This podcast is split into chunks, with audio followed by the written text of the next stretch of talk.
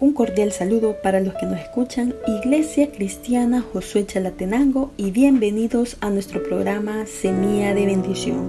Continuamos con la serie Mujeres de la Biblia y en esta ocasión iniciaremos con un nuevo personaje y daremos un pequeño recorrido sobre la vida de Raquel.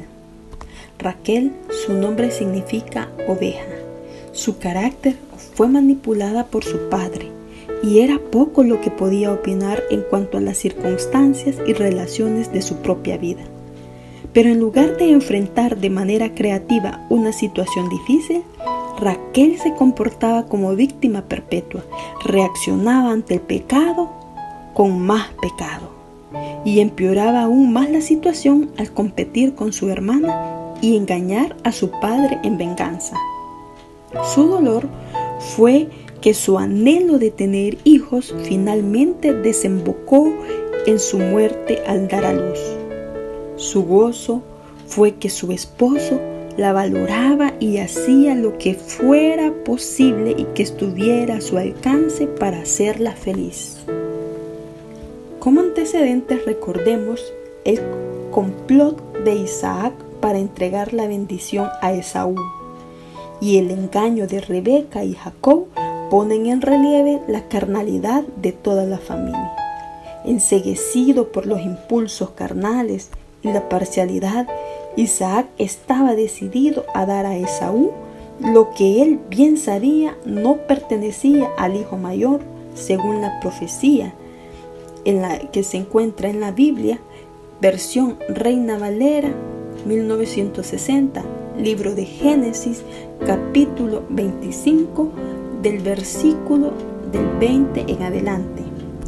Y era Isaac de 40 años cuando tomó por mujer a Rebeca, hija de Betuel, arameo de Padán Arán, hermana de Labán, arameo. Y oró Isaac a Jehová por su mujer, que era estéril. Y lo aceptó Jehová y concibió Rebeca su mujer.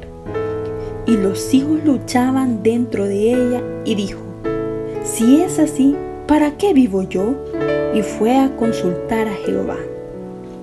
Y le respondió Jehová, dos naciones hay en tu seno y dos pueblos serán divididos desde tus entrañas.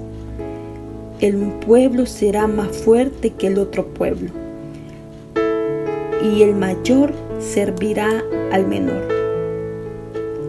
Cuando se cumplieron sus días para dar a luz, he aquí había gemelos en su vientre. Rebeca y Jacob no estaban dispuestos a dejar la situación en manos de Dios, ni a confiar en que Él era capaz de llevar a cabo la promesa, sino que quisieron aportar sus métodos carnales. Como resultado, todos sufrieron al comprender que Dios había prevalecido sobre sus planes. Isaac se estremeció. Esaú se desilusionó y se amargó contra Jacob. Debido a las amenazas formuladas por Esaú, Jacob tuvo muy pronto que abandonar el lugar que tanto amaba y trasladarse a tierra extraña. Ahí sufrió mucho bajo la mano correctora del Señor. Rebeca, a su vez, tuvo que despedirse del hijo amado para no verlo más, pues murió antes de que él volviera. Nos hemos dado cuenta de que toda una familia quiso hacer su propia voluntad, a pesar de que conocía las promesas y la palabra de Dios. ¿Cuántas veces hemos actuado como Rebeca y Jacob, de una manera carnal, queriendo hacer nuestra propia voluntad, sin pedir la dirección a Dios, sin dejar que Dios haga su voluntad en nuestra vida? Y las consecuencias han sido decepcionantes. Que Dios nos ayude a que aceptemos su voluntad para nuestra vida. Recordemos como dice la Biblia en la versión Reina Valera 1960, libro de Jeremías, capítulo 29 y versículo 11. Porque yo sé los pensamientos que tengo acerca de vosotros, dice Jehová, pensamientos de paz y no de mal, para daros el fin que esperáis. Descansemos en esta promesa.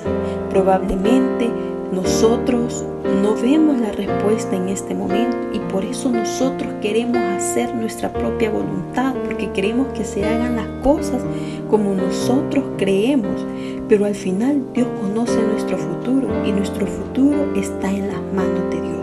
Y como nos acabamos de dar cuenta, Dios tiene planes de bien, planes de paz para nuestra vida y lo que Él tiene para nosotros es de bendición descansemos en Él, esperemos en Él, confiemos en Él y veremos la bendición que Dios tiene para nuestra vida. Que Dios nos ayude y nos los esperamos hasta el próximo programa. Que Dios le bendiga.